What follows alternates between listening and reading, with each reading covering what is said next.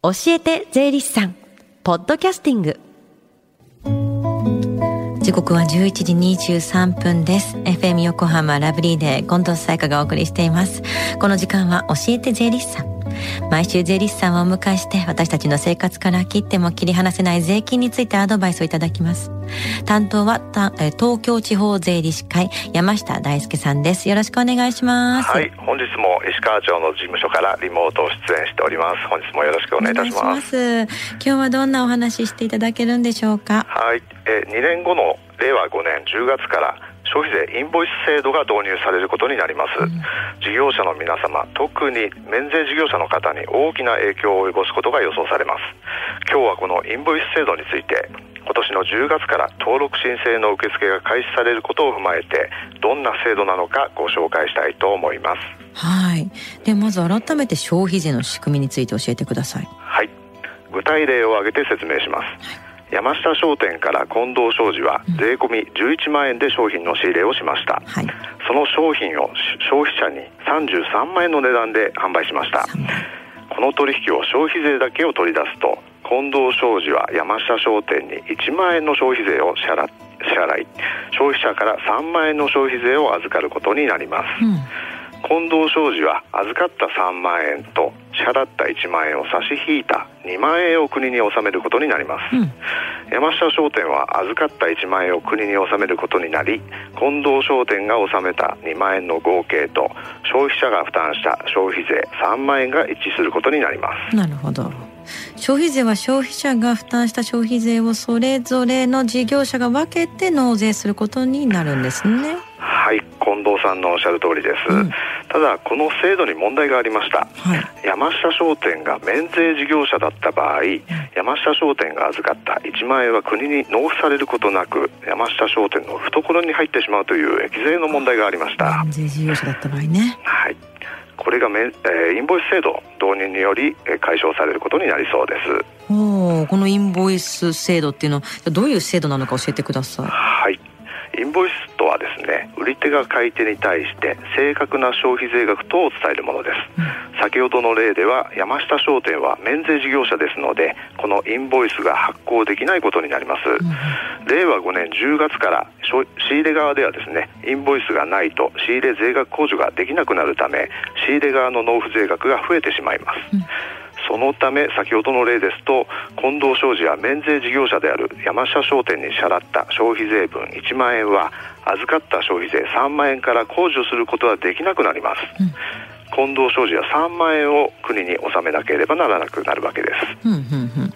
免税事業者からの仕入れは消費税との控除の対象とならなくなっちゃうってことですよね。はい。この影響は結構大きいんじゃないですか？はい。えー、特にですね事業者との取引をメインとしている免税事業者に影響がありそうです、うん、インボイスを発行できない免税事業者と取引するよりインボイスが発行できる事業者と取引したいと普通は思いますよね、うん、先ほどの例だと3万円を納めるより仕入れ代金の消費税1万円を差し引いた2万円を納めることにした方がいいですよね合理的に考えるとそうなります、うん、免税事業者がインボイスを交付するためには消費税の課税事業者となった上で登録申請を行う必要があります。一旦インボイス発行の事業者となると登録の取り消しを行わない限り納税義務の免除にはなりません。納税の負担を考えながら今年の10月から開始されるインボイス制度の登録事業者となるかどうか判断することになります、ただし免税事業者からの課税仕入れには経過措置があります。令和5年9月までは免税事業者からの仕入れは100%控除できることになっています、うん、令和8年9月までは80%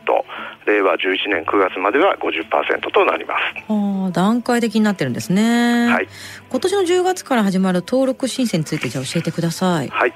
えー、インボイスを発行しようとするすべての事業者は納税地を所轄する税務署に申請を行う必要があります。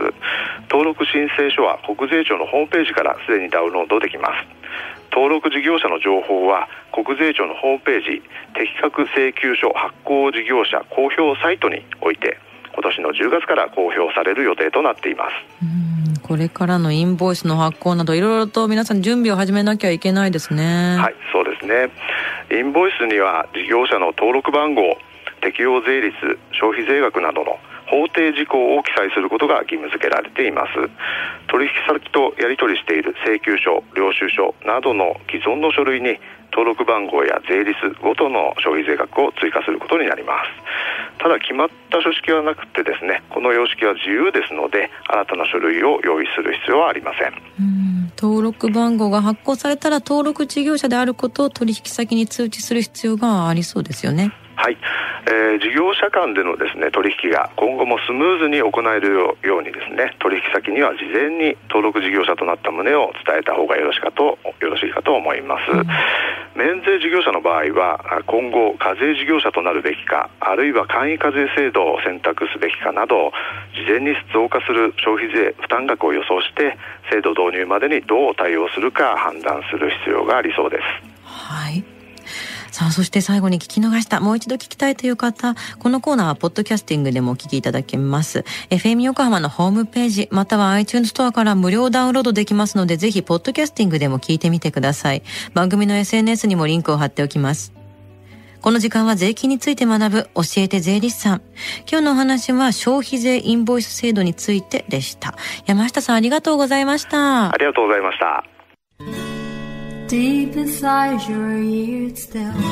lingers on the fading sound of footsteps,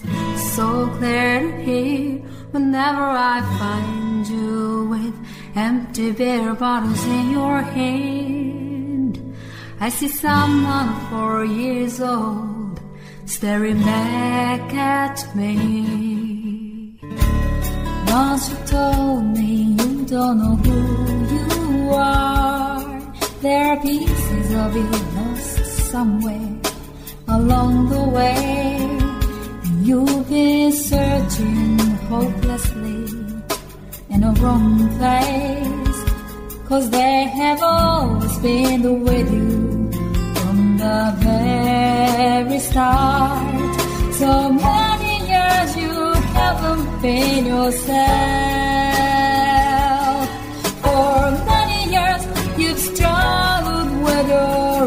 Shadow. And now you're slowly getting back on your feet. Slowly, slowly. For many years you haven't been yourself.